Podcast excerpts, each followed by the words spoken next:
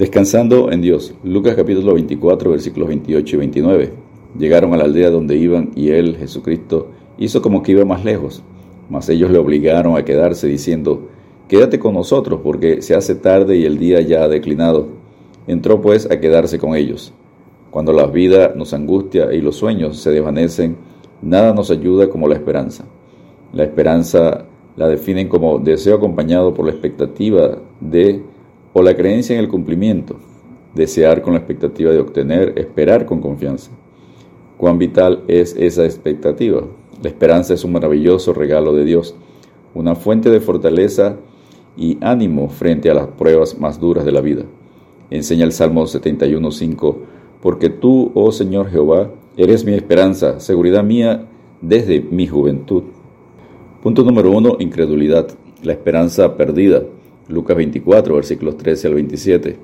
Cleofas y otro discípulo, caminando vía Emaús, habían perdido la esperanza, iban tristes y desanimados por la crucifixión y muerte de Jesús. Su esperanza de que Jesús fuese el Mesías prometido había sido devastada al ser crucificado. En su corazón había confusión y desánimo. Estaban profundamente desilusionados y llenos de tristezas, y todo por una sola causa, incredulidad. No creían en lo que Jesús le había hablado antes de su muerte, y tampoco creían en los informes de las mujeres de que había resucitado. Jesús se les unió en el camino y les habló de lo que le había de acontecer al Cristo, relatado desde Moisés, los profetas y toda la escritura, según Lucas 24, 25 al 27. Entonces él Jesús les dijo, oh insensatos y tardos de corazón para creer todo lo que los profetas han dicho, ¿no era necesario que el Cristo padeciera estas cosas y que entrara en su gloria?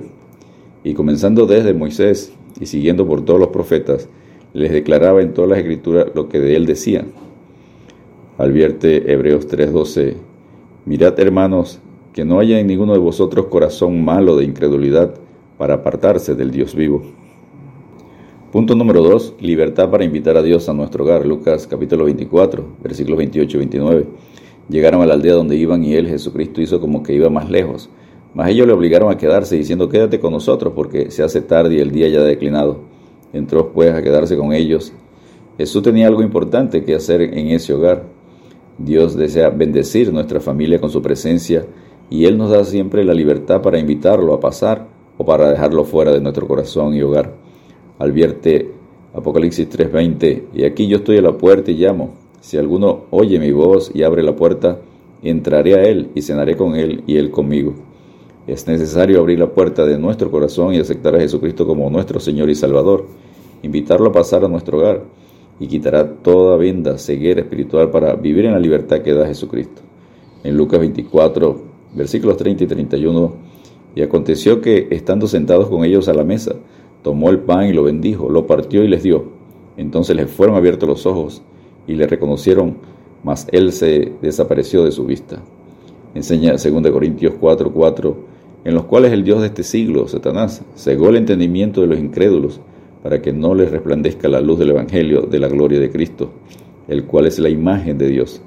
La ceguera espiritual solo Dios puede quitarla, como enseña 2 Corintios 4, 6, porque Dios, que mandó que de las tinieblas resplandeciese la luz, es el que resplandeció en nuestros corazones para iluminación del conocimiento de la gloria de Dios en la faz de Jesucristo. Punto número 3. ¿Cómo confiar en una esperanza viva? Al aceptar a Jesucristo como nuestro Señor y Salvador de manera genuina, el Espíritu Santo viene a vivir a nuestro corazón y nos hace renacer, nacer de nuevo para vivir confiando en una esperanza viva de la resurrección y la vida eterna como promete Dios en 1 Pedro 1.3.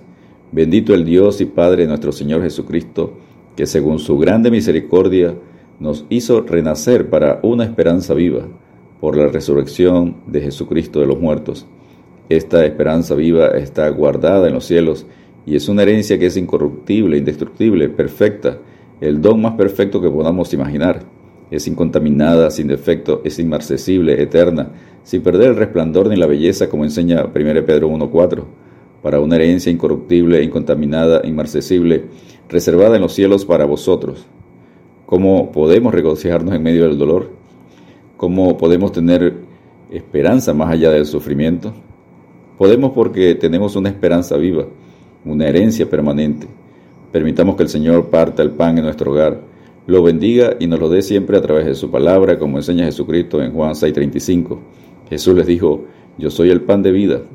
El que a mí viene nunca tendrá hambre, y el que en mí cree no tendrá sed jamás.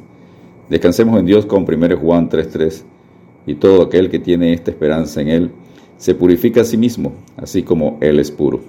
Dios te bendiga y te guarde.